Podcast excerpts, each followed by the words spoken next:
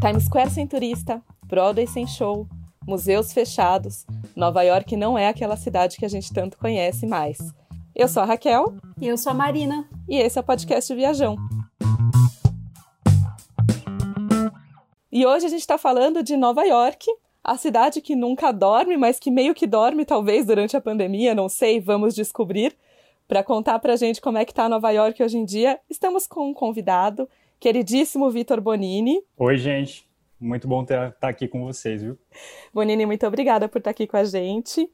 É, eu não sei por onde começar a te apresentar, então eu vou deixar você fazer essa difícil tarefa de se apresentar.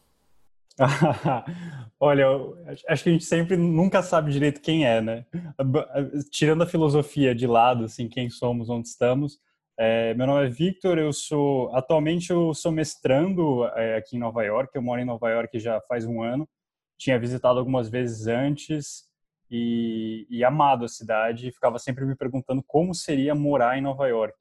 E aí na época que eu sou jornalista, né? Me formei, me formei jornalista em São Paulo. E aí eu trabalhava é, em São Paulo, eu era repórter e queria muito tempo fazer um mestrado também. Comecei a procurar em São Paulo para fazer, eu não tinha me interessado por muitos. E aí eu meio que uni o útil ao agradável, assim, sabe? Eu queria muito morar em Nova York e vi que os cursos aqui eram incríveis, ainda mais para uma área que eu queria ir, que era de documentários, filmes, tal. Aí fiquei me programando por uns anos e consegui vir morar aqui. Então, hoje o que eu sou? Acho que jornalista e estudante. Não, jornalista, estudante e escritor, né? Eu sonho com esse crossover Vitor Bonini livros da Marina, assim, é meu sonho. É verdade, Sim, a Rachel já me falou, lembrado. podemos combinar. Maravilhoso, tô aqui. É, e você tá aí desde. Deu um ano já, Bonini? Vai dar um ano agora. Eu cheguei no início de agosto. É, inclusive, eu estava na semana passada declarando o imposto de renda daqui também, e aí eu tive que ver exatamente as datas, então vai fazer um ano agora, bem no início de agosto. Bom, bom, deu para aproveitar um pouco a cidade, então, antes de começar essa loucura toda de coronavírus.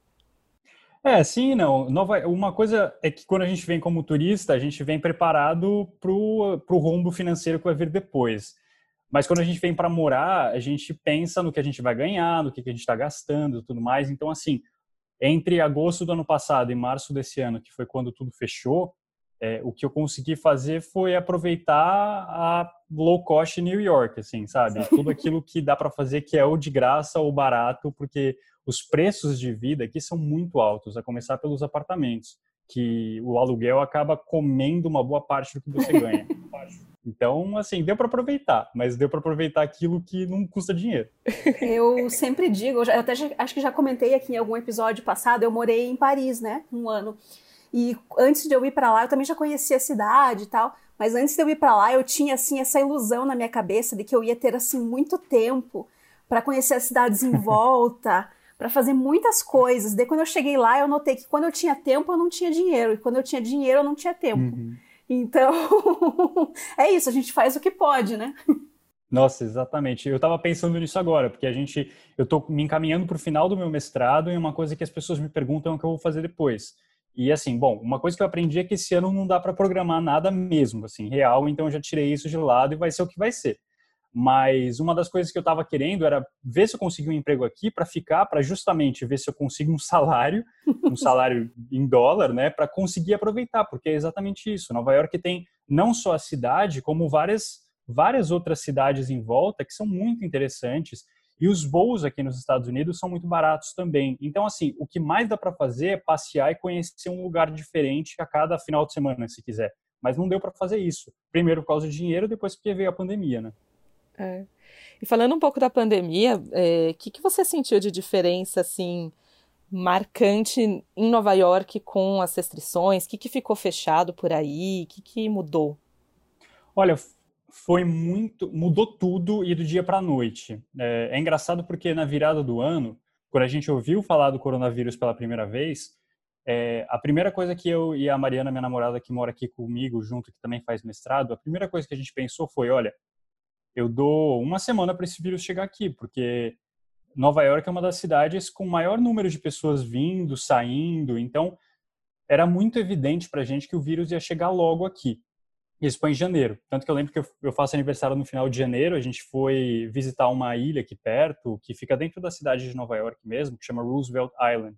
E a gente pegou um. Você vai meio que com um teleférico para lá. É um passeio bem gostoso.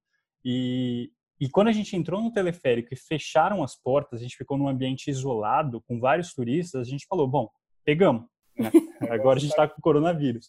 Mas naquela época, é, os Estados Unidos hoje se fala muito dos erros do Trump, né, para conter esse vírus e tudo mais. E naquela época isso já era evidente porque a gente já falava nada está sendo feito para testar as pessoas, para ver o que estava acontecendo.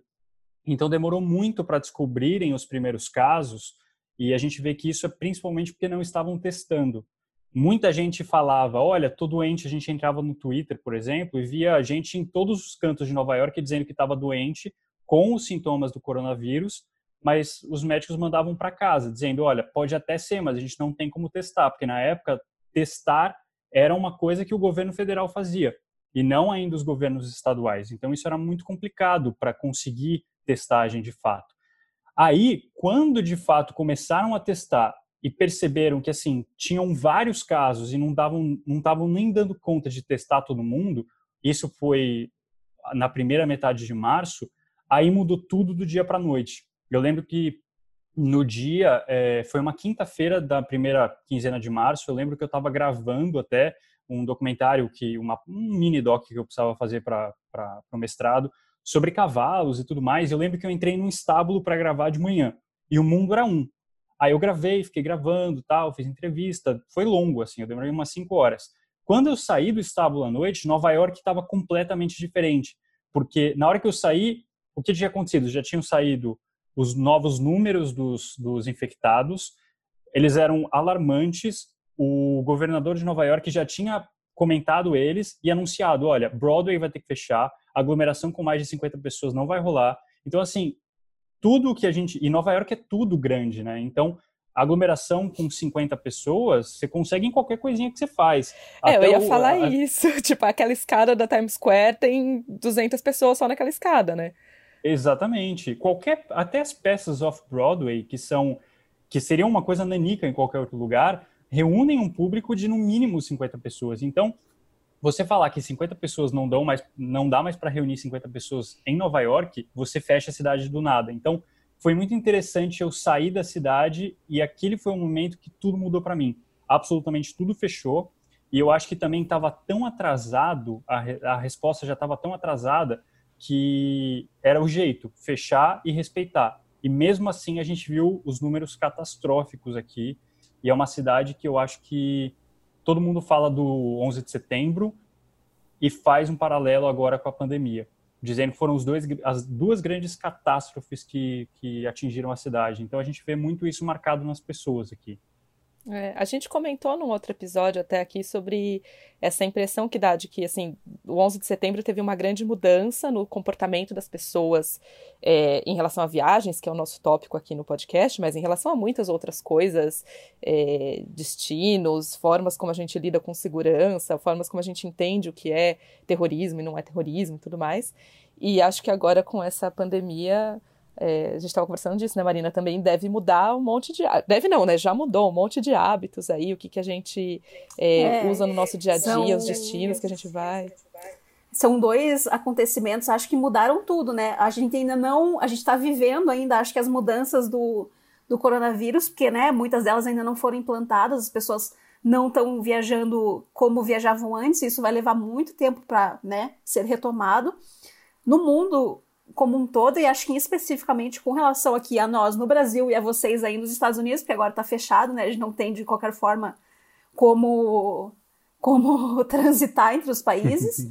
Mas eu acho que sim, eu acho que as regras, tipo, aeroporto, avião, etc., vão mudar bastante. E acho que tem muito a ver com isso, né? Com, tipo, Nova York ter sido, não sei se ainda é considerado um grande epicentro da doença, né? Mas acho que tem é, tudo a agora... ver. Né? É interessante a gente ver como mudou muito isso, porque como acho que aqui foi uma catástrofe muito grande, foi a primeira cidade que realmente teve um grande aumento no número de casos, o que a gente viu aqui o nova iorquino fez questão de seguir tudo à risca depois depois daquele número grande de mortes, principalmente. Só aqui na cidade a gente fala em 23 mil mortos numa cidade só. Então, e, e ainda mais assim, a gente sabe que o coronavírus tem um público também muito ele, ele, ele, as pessoas que são mais vítimas e que acabam morrendo, infelizmente, são ou pessoas, é, em sua maioria, né? Ou são ou pessoas mais velhas ou aqueles que são mais pobres e principalmente negros ou latinos aqui no caso de Nova York. Então a gente vê muito que os mais pobres são muito sofreram muito com isso. E quando você vai para as periferias e conversa com as pessoas, você vê que todo mundo conhece pelo menos alguém que morreu. Por isso que fazem esse, esse paralelo com 11 de setembro, porque é uma coisa que tá deixou as pessoas meio traumatizadas, sabe? Por causa disso, eu acho que o Nova Iorquino começou a seguir mais é, a risca desde o primeiro dia, na verdade. Então, assim, tudo fechou, todo mundo usando máscara o tempo todo, todo mundo ficou em casa. Tinha uma época que você saía nas ruas e uma segunda-feira, no horário de pico, você não via ninguém nas ruas. Era uma coisa assim que parecia que o mundo tinha acabado e só você não tinha descoberto, sabe? Me lembrava um episódio dos Simpsons que o Homer sai nas ruas e tá todo mundo morto, todo mundo esqueleto e, e só ele tá vivo, sabe? Então, é, é, foi, foi muito. Eu acho que ao mesmo tempo isso foi muito positivo para o momento de agora. Positivo, eu digo, a, a postura das pessoas de serem muito é, inflexíveis, de quererem seguir a risca tudo, porque agora Nova York é considerado o exemplo em, nos Estados Unidos, enquanto que o resto dos estados está é, tá sofrendo muito para ter que, enfim, é, controlar a doença e tentar diminuir os, os números de infecção. Nova York todos os dias tem coisa de 1% de infectados nos testes totais, por exemplo, teve 400 mil, acho, se não me engano, 440 mil, preciso confirmar o número, mas ele está aqui na minha tela. Ó, teve 46 mil, mil testes ontem, por exemplo, na cidade de Nova York. 500 vieram como positivo, que dá 1%, ou seja, é um número bem controlado e que mostra que realmente aquela curva de infecções não para de descer. Ainda bem, mas a gente precisa sempre ficar, continuar seguindo as coisas aqui, pelo menos é o que os governos dizem, é, seguir tudo à risca, manter a máscara, porque senão a cidade não vai conseguir reabrir de direito como era antes. Quais são as regras que estão em vigor agora? Eu acho que continuam as mesmas. Então, assim, não saia de casa a não ser que você precise, o que é difícil agora por causa do calor. Então, o discurso meio que virou assim: olha, se você precisa sair de casa, mesmo que seja, ah, não aguento mais ficar em casa, vou preciso tomar sol porque agora está no verão. Então vai para um parque e para um parque que tenha bastante distanciamento, grande, um parque grande, não fica perto das pessoas e não deixa de usar a máscara. Sempre lavando a mão e tudo aquilo e, e é legal, a gente vê que as pessoas têm respeitado muito. É difícil você ver alguém que não tem a máscara na rua e a pessoa que não tem máscara, eu acho que as pessoas aqui se sentem mais confortáveis de olhar feio para essas pessoas, sabe? Porque porque eu acho que a massa descobriu que a máscara é importante, entendeu? É, o que eu ia perguntar era justamente com relação a isso, porque a gente sabe bem que cidades onde faz muito frio, quando chega o verão, as pessoas enlouquecem de alegria e querem muito sair. E eu ia perguntar justamente isso, como é que está o cotidiano das pessoas? Se você tem visto bastante gente na rua, se as pessoas estão indo a restaurante, ou está fechado, como que está essa questão mais cotidiana, assim mesmo? Porque essa é uma hora que as pessoas querem muito sair, né? Pois é, e você falou do cotidiano, eu acho isso interessante, porque é um momento que a gente vê Nova York sem turista. Ou então, porque mesmo o turista americano, se eu moro, por exemplo, na Flórida e quero conhecer Nova York, o governo de Nova York pede para que as pessoas façam uma quarentena antes de vir para cá, ou seja, é, até essas pessoas têm que respeitar a quarentena dentro do próprio país. Então a gente vê uma Nova York muito para os próprios nova-iorquinos e sem tanto turista quanto a gente via antes. Então ela continua um pouco mais vazia, mas as pessoas estão saindo muito mais sim. E é exatamente por causa disso, porque Nova York pega oito meses praticamente de inverno rigoroso. É, bom, foi meu primeiro inverno em Nova York direito, né? Mas as pessoas dizem que nem foi tão frio assim. Agora eu que, por exemplo, vim do Brasil, foi um inverno horrível, assim, porque mesmo não nevando sempre, a gente pega é, temperaturas negativas direto. Então, quando vem o calor, é realmente natural que as pessoas queiram sair e a gente vê muito isso acontecendo. O que as pessoas tentam fazer é isso: vai sair na rua, máscara o tempo todo, todo mundo distanciado. Sabe aquele negócio de você calcular o seu caminho na calçada? Você está andando, vê uma pessoa vindo e fala mais para direita, mais para direita, mais para direita. Você vai tipo, passando rente à parede assim para escapar das pessoas. Isso rola muito também. E, e ninguém tá nem aí que você está vendo fazendo isso ou você está vendo outra pessoa fazendo a mesma coisa, porque está todo mundo na mesma, né? Todo mundo quer é, ajudar e, enfim, E é, e é engraçado como no começo a gente até viu uma galera mais negacionista um pouco aqui, mas isso também, pelo menos em Nova York, passou. Ou essas pessoas tiveram que ser obrigadas a usar máscara, por exemplo, porque tem lugares aqui que você não entra sem a máscara. Então, mudou muito nesse sentido e agora com o calor, os parques é que viraram o destino favorito de todo mundo.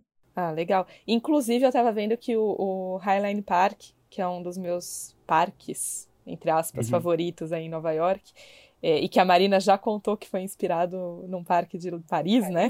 Sim, as pessoas só lembram da Highline de Nova York, mas ela não foi a primeira. Eu não sabia, me conta. então, tem uma, uma, um pedaço antigo onde passava um metrô em Paris, fica ali no, no bairro 16, que é um bairro bem residencial, assim. E eu não sei se desativaram aquele pedaço, o que, que aconteceu, mas eles transformaram. Ele é bem igual, né? Eu não conheço pessoalmente a Highline de Nova York, só por fotos e tal, mas é o mesmo estilo, digamos assim, né? Uma, é uma, um pedaço de um, um trilho elevado, assim, e ficou fechado. E como ali é muito residencial, em geral quem usa aquele, aquele espaço ali para correr, para, enfim, descansar, fazer piquenique, qualquer coisa, são as pessoas que moram ali. Então ele não é muito um lugar turístico, mas ele foi o primeiro, foi o que inspirou a Highline de Nova York. É, é bom saber. É, eu ia contar que o Highline de Nova York ficou fechado e reabriu agora, assim, esse final de semana passado é, com horário marcado. Você tinha que entrar lá a princípio, não sei por quanto tempo isso vai durar, mas a princípio a ideia é que você entre e pegue um ingresso com um horário para você poder visitar o parque.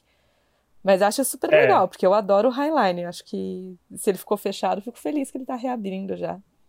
Pois é, e, e, ele é um parque, ele é muito fininho, né? Como a Marina falou, por ele ser, por ele ser construído em cima de um trilho, ele é muito fino, então é meio que é muito difícil você não cruzar com as pessoas e passar perto. Então eu acho que é uma medida meio necessária mesmo para você pelo menos controlar. E toda vez que eu fui no, no Highline estava sempre muito cheio.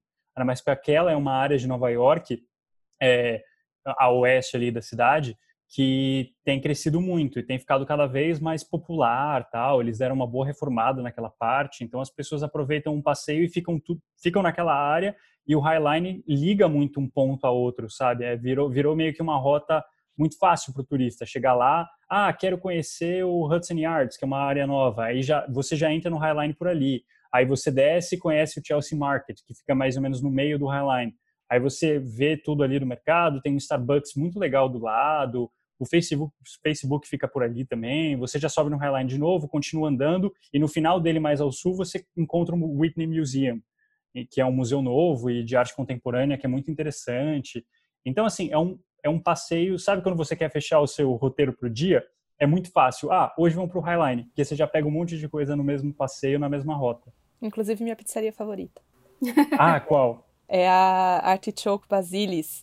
Tem mais de uma, né? Que agora eles viraram uma rede, mas é, tem uma unidade ali bem perto de uma entrada do, do Highline que me marcou. E foi uma indicação de um parente quase distante, mas que falou: ah, tem uma pizzaria muito boa ali. E aí você já pode visitar o Highline. Foi bem assim, faz o pacote, sabe? Vai num lugar e já vai para o outro. Aí da próxima vez vou nessa. e uma, uma outra coisa que eu estava com curiosidade de saber é que, assim, a gente já está vendo pessoas, por exemplo, dentro da Europa, tipo, ah, que moram lá, a gente já está vendo. Eu vejo, por exemplo, no meu Instagram, pessoas que moram lá já estão podendo circular, né, entre os países, então já estão retomando essa questão das viagens, né, fazendo pequenas viagens e sei lá, conhecendo mais o país onde estão, ou mesmo indo para outros, né, que já abriram as fronteiras.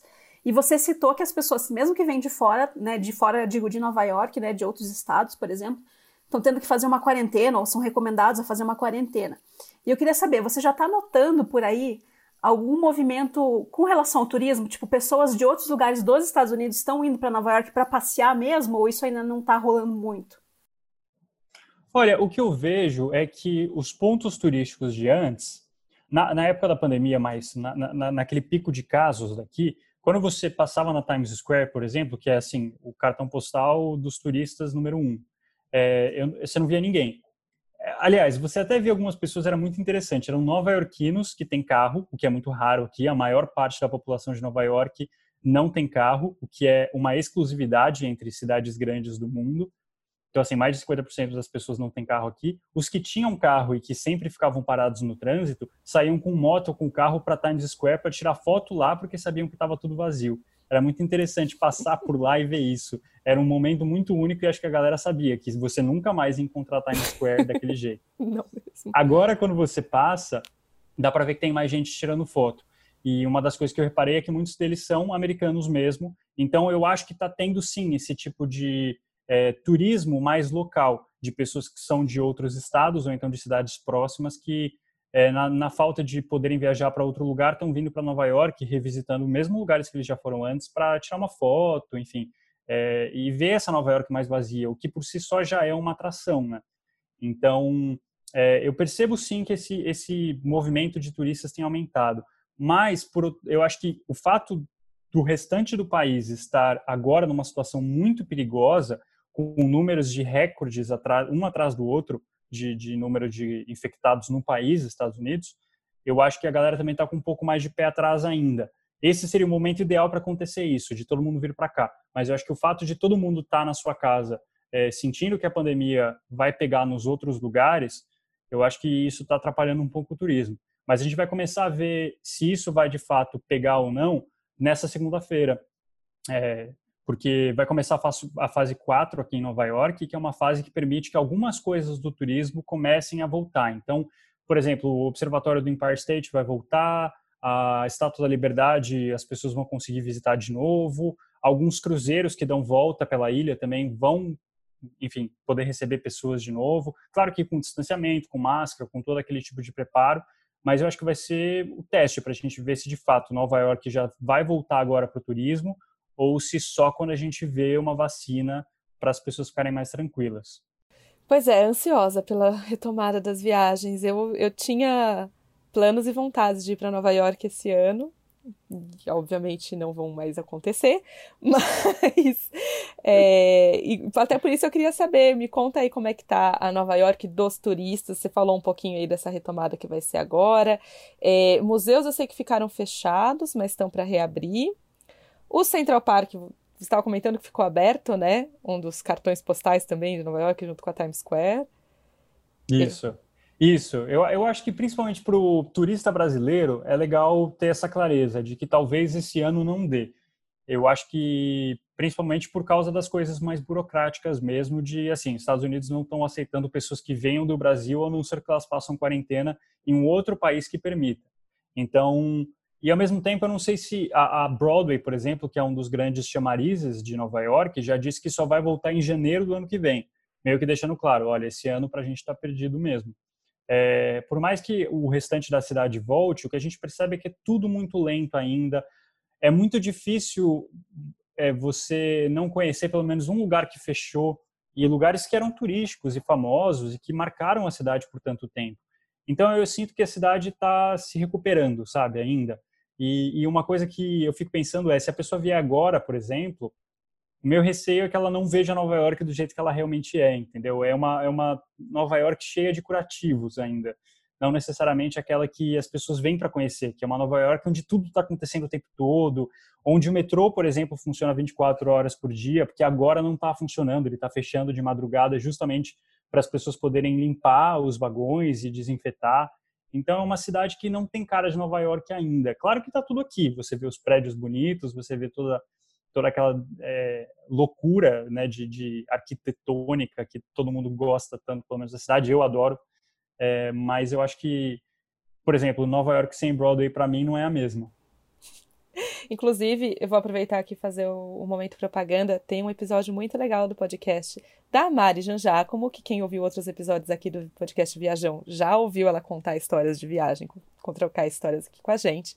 Ela tem um podcast chamado Direto de Nova York e tem um episódio, o primeiro episódio muito legal sobre a Broadway, é, situação dos teatros, como é que está esse cenário dos, dos, teatros, inclusive pelo mundo, né? Não só em Nova York, mas é, como é que estão os teatros pelo mundo com foco na Broadway que fechou em março, se eu não me engano.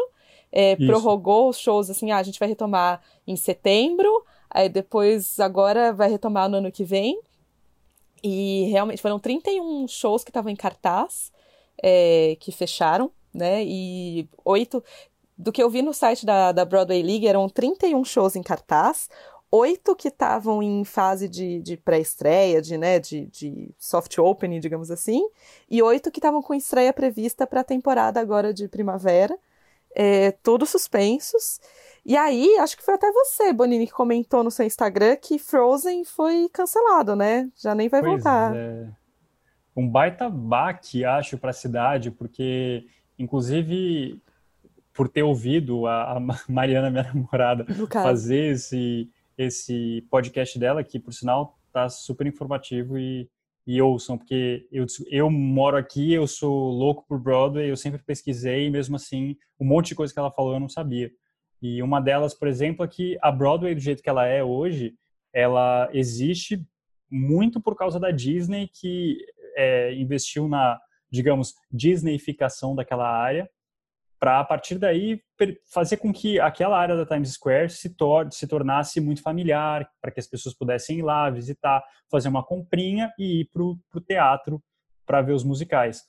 Então, assim, é, o fato da Disney fechar para sempre um dos musicais, eles sempre tinham três musicais acontecendo ali. É, o fato da Disney abandonar um deles por causa da pandemia mostra o tamanho do estrago para Broadway no geral, assim. É, porque aí a gente fala de prejuízos bilionários e de muita gente que perdeu emprego. Claro que não são só os atores, é todo mundo que vive disso. Então, assim, desde o cara que está na, na iluminação até quem vende os ingressos, é, é uma roda que gira Nova York há muito tempo. Então, o fato da Disney virar e dizer, olha, quando a gente voltar, só vai voltar com Rei Leão e Aladdin e Frozen, que é Frozen, ou seja, um dos maiores sucessos da Disney nos últimos anos, não vai voltar, é muito chocante. E, e aí eu fico triste porque, assim, coisa de menos, acho que menos de um mês antes de fechar para sempre o Frozen, eles tinham trocado a equipe, o, o, o, o elenco. E, e, era a primeira Elsa negra que tinha aqui em Nova York. Então foi, foi bem interessante, assim. E, que pena, infelizmente, ela ficou acho que 15 dias. Não, e outra coisa é, interessante da gente comentar sobre essa questão da Broadway, eu acho que, além disso tudo que você falou, que eu acho que é o que mais impacta, né, os empregos dessas pessoas e tal, é uma coisa curiosa, eu acho que é as pessoas que querem assistir esses musicais são enlouquecidas, né? Eu sei que para comprar é tipo assim, quase um mercado negro de órgãos, assim, que as pessoas se degladiam para conseguir comprar.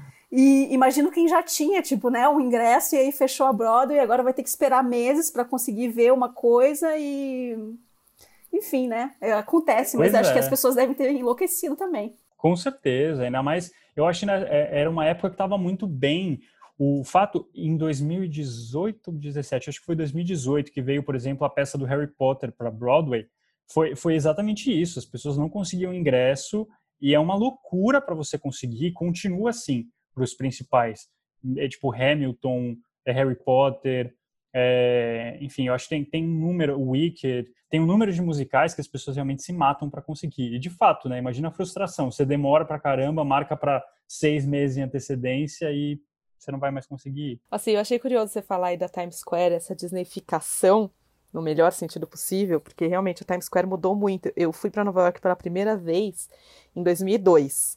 É, e era época de Natal. Tinha alerta laranja de terrorismo, porque ainda estavam ainda com muito, muito rescaldo do 11 de setembro, né? Era um ano depois, era o, o segundo Natal depois do 11 de setembro, mas era o primeiro Natal calmo, né? Porque 11 de setembro tinha sido ali, tipo, depois, logo depois, quando veio aquele primeiro ano novo, a cidade não tinha tido ainda tempo de entender, né, como é que ela ia ser. Então, 2002 a cidade já estava preparada, teve bola na Times Square, teve tudo que se costuma ter, mas é, ainda não era a cidade que a gente vê hoje em dia.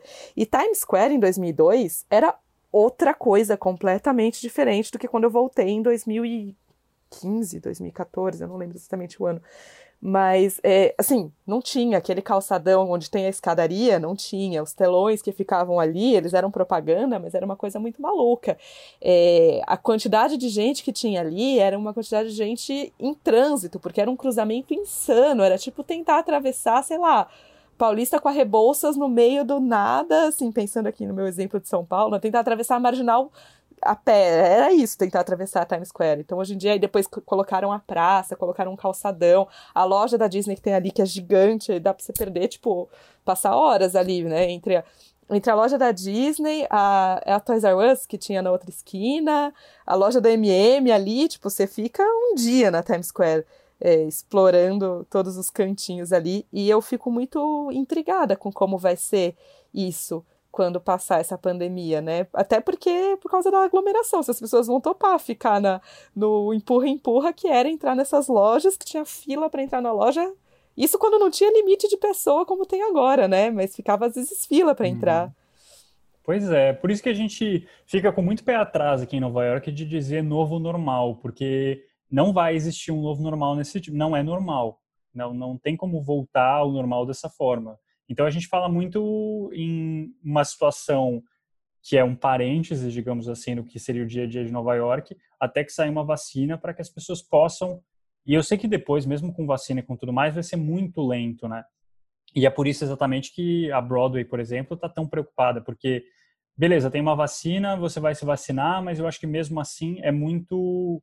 As pessoas você, você, por exemplo, se se vacinasse, já ia em seguida para um, uma, uma plateia com tipo quase mil lugares para assistir uma peça? Ai, meu Deus, eu ia. É uma... é, então, eu ia falar, eu também, mas eu sei que muita gente não, não iria. A, a Rachel mesmo fez assim, né? Fez, não. não, eu assim, ó, eu, quando eu tiver vacinado, eu tô indo para todo lugar. Até surgiu uma nova doença. Você sabe, essa é uma discussão que eu estava tendo sobre cinema aqui. Porque o cinema está mais próximo de reabrir do que a Broadway. E cinema e Broadway não são tão diferentes. Todo mundo senta num, numa plateia grande, com cadeiras, e você vai assistir lá o espetáculo.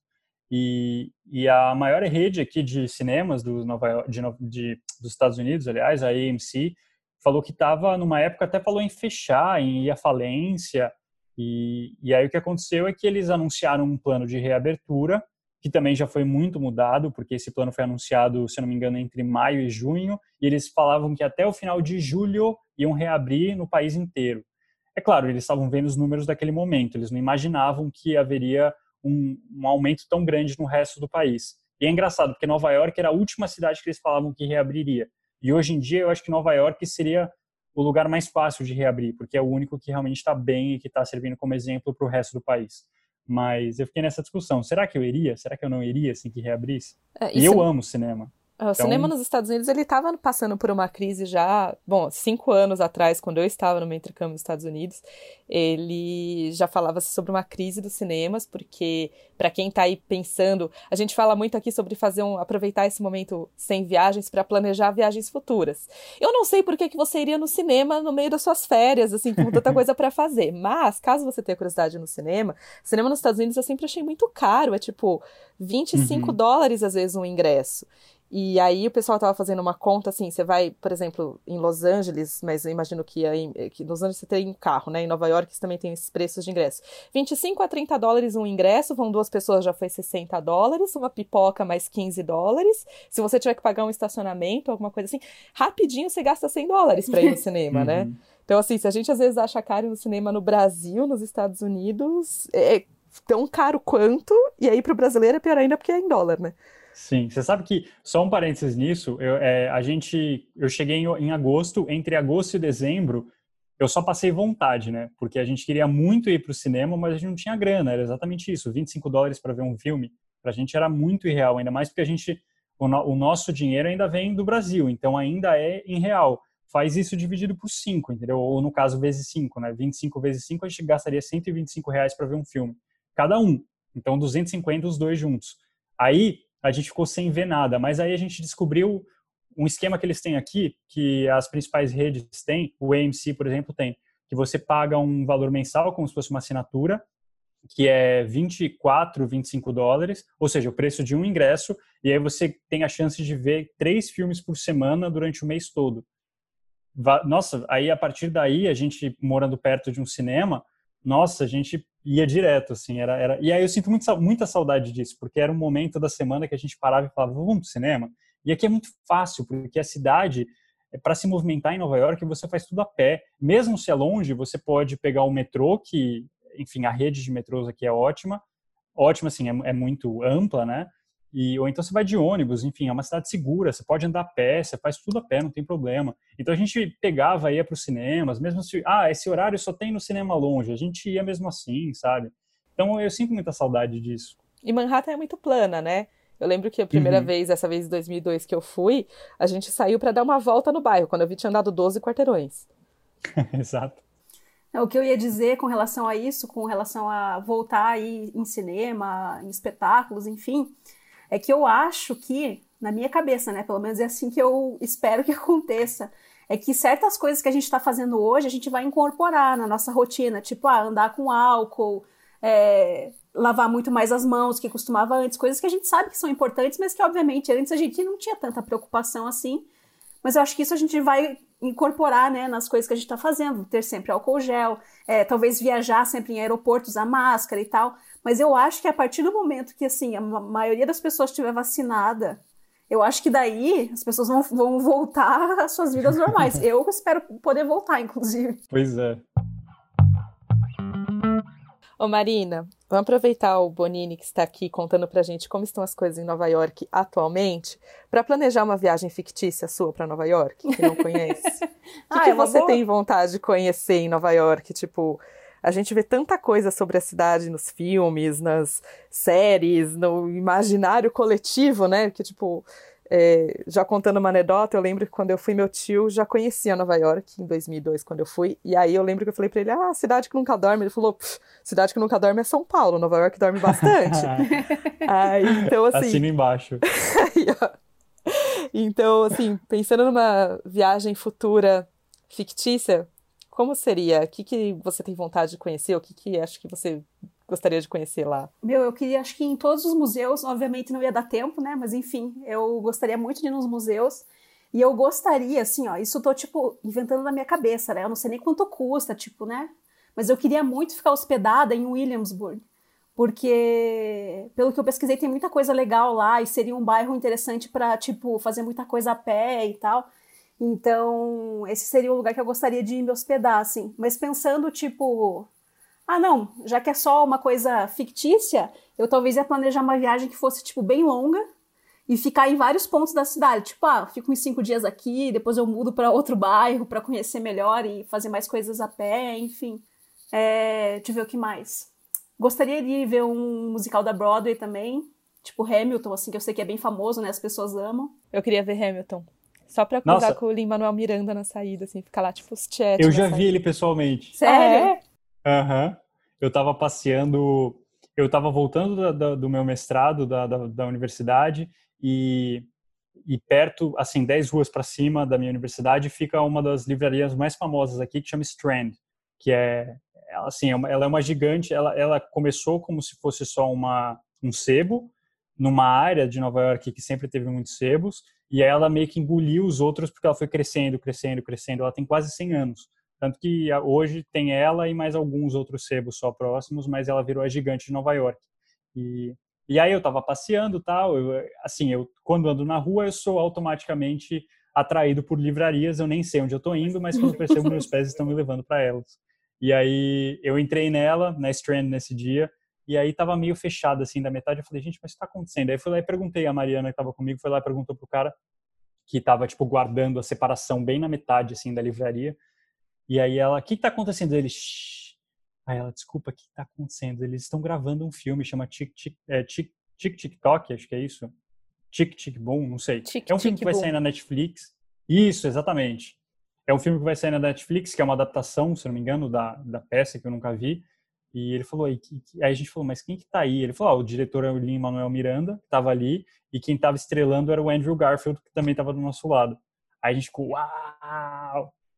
mas a gente teve que ir embora em seguida porque eles fecharam a livraria para gravar. Legal. Eu sei que ele é uma celebridade muito querida aí, né? O Lin-Manuel Miranda, as pessoas amam ele. Amam, porque ele cresceu aqui, ele é de Nova York e ele é muito a cara do eu acho que a cara do nova-iorquino de uma certa forma, assim, porque eu não sei direito o passado dele, mas se não me engano, a família dele é de Porto Rico, ou eu acho até que ele nasceu lá e depois se mudou para cá. Mas assim, ele tem origens latinas, o que é muito comum para o Nova Yorkino. Nova York é uma cidade completamente internacional, assim, fora de tudo que eu já tinha imaginado antes. É assim, de você ouvir uma língua em cada lugar e todo mundo se aceita e se, e, e se, enfim, acho que se conforma e gosta da cultura do outro. Então, assim, ele é um cara que é de Nova York, que tem esse passado latino, ele é muito artístico, é, ele, ele é muito nova-iorquino, sabe? Então, e é, e é, uma pessoa muito boa pelo que a gente vê, assim, pelas coisas que ele faz, tal. E, e, e, é por isso que acho que ele é muito muito adorado aqui. Inclusive, um, uma das vezes que ele foi mais descoberto, assim, que ele subiu para o holofote, foi quando ele se apresentou para os Obamas. E foi muito legal, assim. A gente fica pensando, nossa, imagina o Barack, a Michelle e ele juntos, sabe? Bom, a gente teve esse pequeno detour aí sobre Lin-Manuel Miranda e, e, o nosso amor por musicais.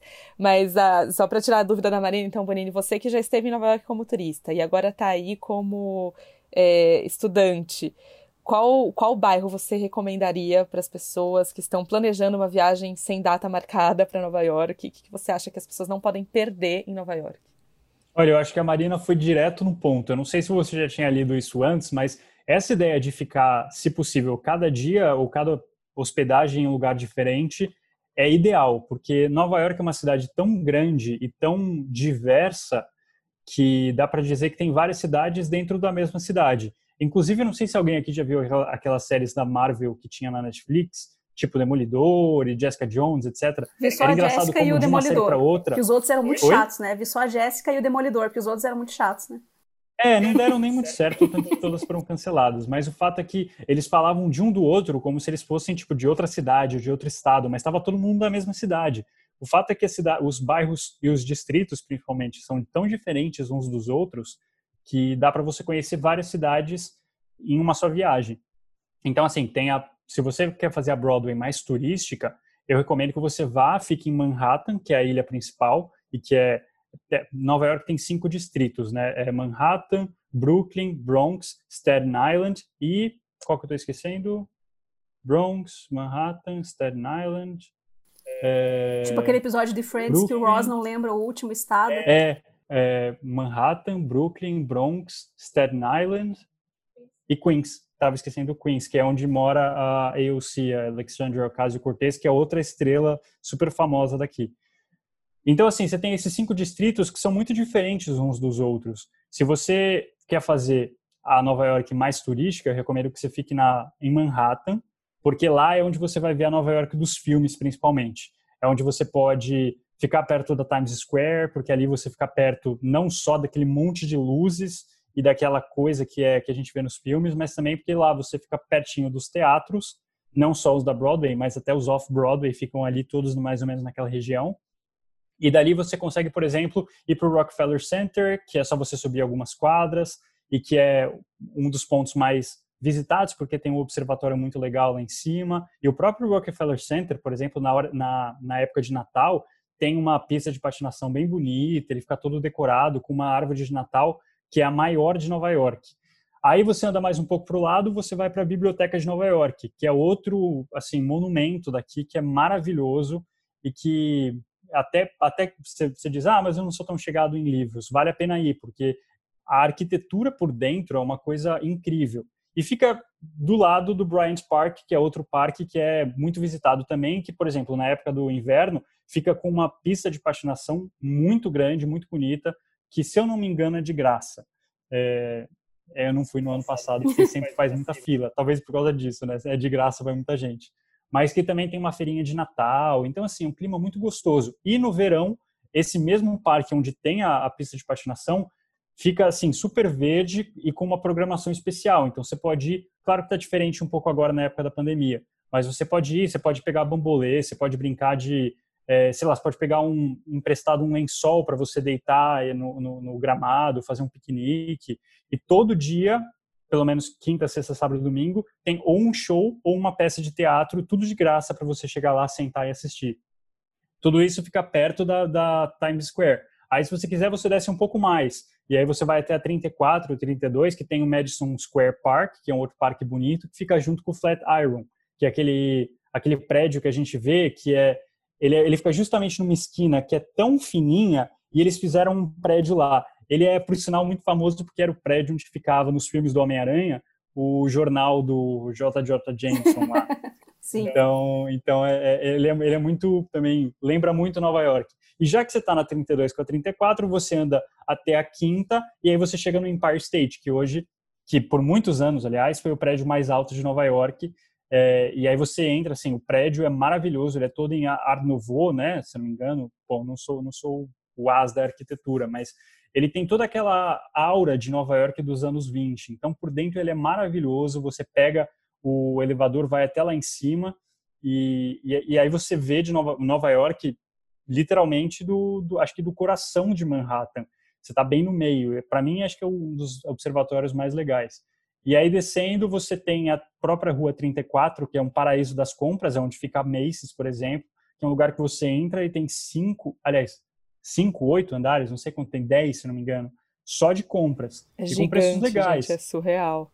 É surreal. Então, assim, só para você entender, só nesse, nesse, nessa palhinha que eu dei aqui, já deu para perceber que tudo naquela região ali é muito turístico. É, e, e, que eu sempre indico muito para as pessoas, porque mesmo sendo, ah, isso é programação de turista, mas eu acho que você precisa ir para conhecer, porque marcou o imaginário de Nova York do jeito que a gente conhece Não ficou antes. famoso à toa, né? Tipo, todas as coisas que são turísticas hoje não ficaram famosas à toa, né? Exatamente, exatamente. E aí eu indico também que se você pegar, pegar um dia para o Highline, como a gente tinha conversado, para você andar pelo parque, conhecer o Whitney Museum, conhecer o Chelsea Market, que é um mercado de restaurantes, sabe, bem, bem estilo mercadão mesmo, e ele é muito bonito por dentro. É, e do outro lado, na, já na 34, mas aí a gente está falando no, no, oeste da cidade, tem o Hudson Yards, que é um conjunto de prédios gigantescos que foi construído recentemente, numa área que antes era de galpão, de cais tal, e, e agora dá para você subir para ir para um, um observatório também. E um último dia que eu recomendo é você ir ao sul de Nova York, que é onde você pega a balsa para ver a Estátua da Liberdade, que nem é tão alta quanto todo mundo imagina que realmente é, mas eu acho que vale a pena pelo que ela significa. Para muita gente que. A gente fala que os Estados Unidos são um país que foi formado por imigrantes, e a gente primeiro percebe muito isso em Nova York, porque todo mundo tem antepassados de outros países, é uma cidade que foi construída com, nova, com imigrantes, por e com imigrantes, e, e, muitos deles vinham por aquela, aquela justamente aquele, aquela parte ali do mar e passavam rente à Estátua da Liberdade, como a gente vê, por exemplo, no, no Poderoso Chefão. Então é muito interessante você estar tá lá e ver esse símbolo. E quando você estiver ali também, você já faz o passeio e vai para o One, é, One World Trade Center, que é onde ficavam as, as torres gêmeas. No lugar delas, fizeram um grande, é, um grande é, é um memorial, né? né? Um, um memorial, é, é, um memorial que é um espelho d'água com o nome de todas as vítimas. É, é, é, muito chocante, mas ao mesmo tempo acho que é muito necessário a gente ver isso. E ao mesmo tempo, ao lado desse complexo, junto com ele, tem a, o que é hoje a nova maior torre da cidade, que é o One World Trade Center. É um prédio que eu, eu acho muito bonito. E o observatório dele, para mim, apesar dele estar ao, sul da ilha e não ter uma, uma, uma, localização tão privilegiada quanto do Empire State, o observatório do One World Trade Center tem uma abertura que assim me arrepiou. Eu morando em Nova York, já sabendo de tudo, quando você sobe e vê, eles fazem um espetáculo assim que é tão legal. É, eu não vou dar spoiler, mas basicamente eles passam um filmezinho assim, quando você menos espera, eles abrem a tela na sua frente e você vê a cidade inteira assim. Muito legal. Massa. Gente, e você falando tudo isso, assim, é, eu vejo um milhão de filmes. Você ia falando assim, ah, Macy's, Milagre na Rua 34. Ah, o topo do Empire State, Sleepless in Seattle, que eu nunca lembro o nome em uhum. português. É, todos você vai falando, eu vou lembrando cenário de filme, cenário de livro, cenário de coisa. Realmente, Nova York acho que tá muito forte no imaginário de todo mundo, né? Sim, é uma Nova York que é o que a gente fala que é antiga, mas que vem até hoje, principalmente muito mantida pelo turismo. Por isso que a gente fica preocupado com essa questão da pandemia. É, de, por isso que as pessoas querem tanto que passe logo, porque essa Nova York realmente só existe hoje com os turistas. Sem turista, ela continua sendo linda, mas parece que perde alguma coisa ali junto, entendeu? E, e é diferente, por exemplo, da Nova York de Williamsburg, que a Marina falou. Se você for para aquela área que é no Brooklyn, aí é uma Nova York muito mais moderna, é uma Nova York que é muito pulsante o que a galera fala, porque tem muito arte de rua. É uma parte de Nova York que era o que era uma periferia, é, e tanto que hoje se fala muito em gentrificação naquela área, e, e, corretamente, mas que também vale muito a visita, porque é uma, é uma Nova York, é, acho que bem do nova iorquino mesmo, uma coisa mais, é, mais, mais descolada, mais é, não sei explicar, muito cultural, muito cultural, mais descolada e que você pode conhecer o, de fato o nova-iorquino indo lá, entendeu? É, eu acho que essas grandes cidades, tipo, né, qualquer cidade muito grande, eu faço um paralelo justamente com Bangkok, que é uma cidade que eu conheço bem e que, né, a Rachel já foi também, eu fui com a Rachel duas vezes e fui outras duas. e que é uma cidade que ela é um monstro de uma cidade. Então, às vezes as pessoas me perguntam assim, ah, mas aonde ficar? Isso depende de muitos fatores. Então, é por isso que eu falo, ah, se desse, assim, se fosse possível, gostaria de me hospedar em vários lugares diferentes, ficar uns dias em cada, porque você vai ver um cenário e uma, um tipo de vida diferente em cada lugar. Então, lá, você, lá em Bangkok, por exemplo, você pode ficar perto dos shoppings, que é uma, uma vida completamente diferente, ou você pode ficar perto dos templos históricos. Então, tipo, são dois lugares que parecem assim, cidades diferentes e são longe, então assim, é uma cidade muito grande. Então, quando isso é possível, né, quando a gente tem tempo, não é sempre, mas ficar em lugares diferentes, cidades grandes, eu acho que é uma dica bem interessante assim para conseguir ver cenários diferentes e aproveitar mais tudo que a cidade tem, né? Com certeza, com certeza, é exatamente isso. Eu acho que para Nova York é, é, o tipo de lugar que eu ia recomendar. Vai ficar em Manhattan, pega um hotel legal, daqueles bem com cara antiga, tal. Vai ficar em Williamsburg ou em qualquer lugar do Brooklyn, pega um Airbnb sabe? É, essa é a cara de Nova York, acho que é uma diferença que dá muito para fazer pelo, pelo tipo de hospedagem. E Rachel, antes da gente acabar, eu queria só perguntar um negocinho, porque eu acho que tem mais a ver contigo, na verdade, mas eu lembrei agora quando você estava falando de Natal e tal em Nova York, porque aí em São Paulo foi cancelado, né, o Ano Novo. E eu queria foi. saber como é que tá isso, tanto aí em São Paulo quanto em Nova York. Vocês já falaram alguma coisa sobre isso, sobre esses eventos de final de ano, se vai ter mesmo, como é que vai ficar? É, em São Paulo está cancelado o ano novo. A prefeitura falou que não vai ter Réveillon na Paulista, que é onde costuma tradicionalmente ter shows e fogos de artifício. É, ainda não se sabe se vai ter algum outro evento, né? Se eles vão fazer algum tipo de substituição menor o que quer que seja mas o Réveillon em si tradicional, que junta muita gente, inclusive a Paulista teve anos que teve que ficar fechada de tanta gente que se acumulava por ali. Então, realmente, acho que é uma decisão que tem que ser tomada com muita cautela e muita prevenção, porque para aglomerar, aglomerar num Réveillon da Paulista, no Natal, ali com as antigas decorações de Natal, é muito fácil. E em Manhattan, eu já passei um Réveillon em Manhattan, esse 2002 para 2003 eu estava lá no Réveillon. É um pequeno caos realmente é muita, muita gente, as pessoas chegando duas horas da tarde para esperar aquela famosa bola que cai em cima do prédio à meia-noite e se acotovelando e fechando. E eu lembro que a gente estava tentando achar um.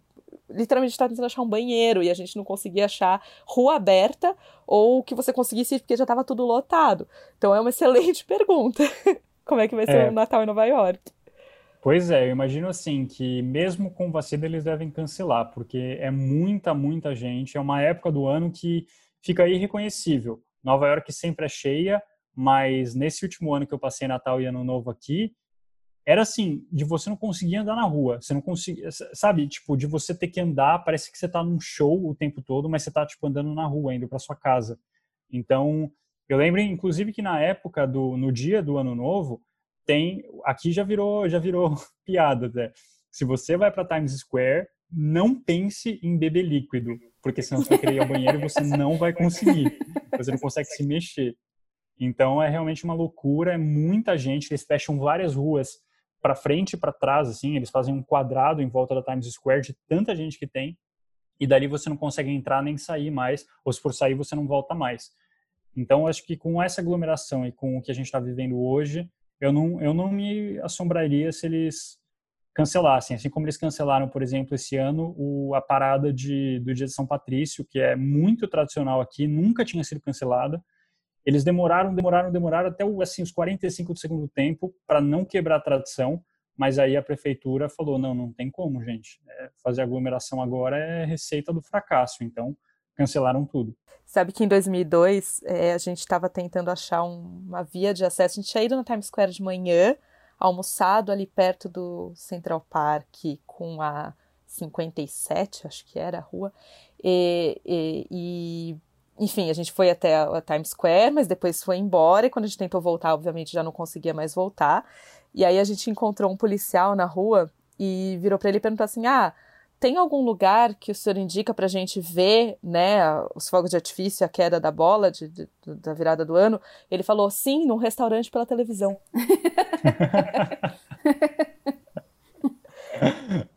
Essa é, é uma boa.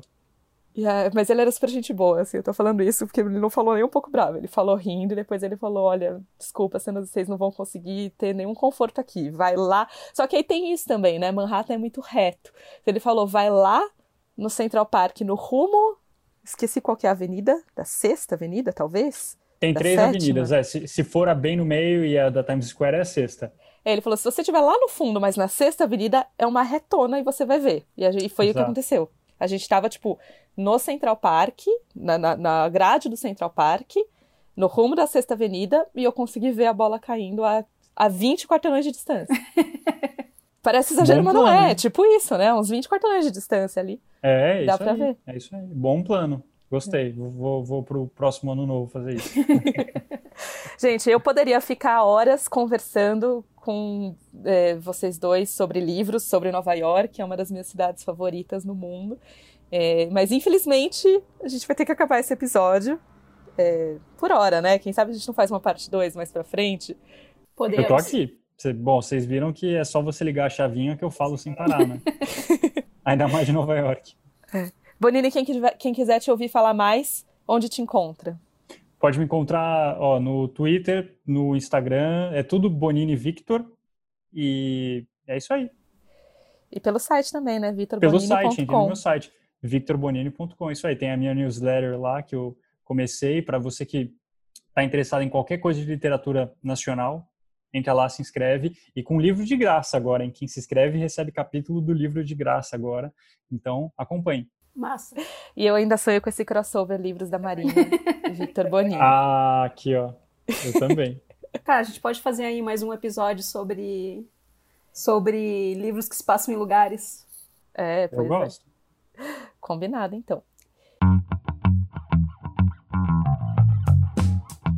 Você que está nos ouvindo e quiser saber mais sobre a pandemia pelo mundo, outras notícias de viagem, estiver planejando aí sua viagem sem data definida, tipo a gente aqui, entra lá no viajão.com.br, tem muita informação, inclusive um post sobre como será que vai ficar nossa mala no pós-pandemia, que itens não vão poder faltar na mala após a pandemia. É, e estamos também no Instagram, arroba blog Viajão. Muito jeito de entrar em contato com a gente, né, Marina? Exatamente. Lembrando, esse aqui é o nosso episódio de fim dessa temporada. Mas em breve a gente está de volta com novidades e novos episódios. E se você perdeu algum aí que passou, aproveita essa, essa pausa aí para colocar em dia. E acho que é isso, né? É isso, gente. E mandem suas dicas e sugestões pra gente no contato arroba viajão.com.br também. Um beijo pra todo mundo e até a próxima. Até. Obrigada, Bonini. Obrigado eu. Foi um prazer estar com vocês duas aqui e com todo mundo que está ouvindo a gente. Um beijo para todo mundo. Tchau, gente. Ficou curioso? Então vai lá no viajão.com.br.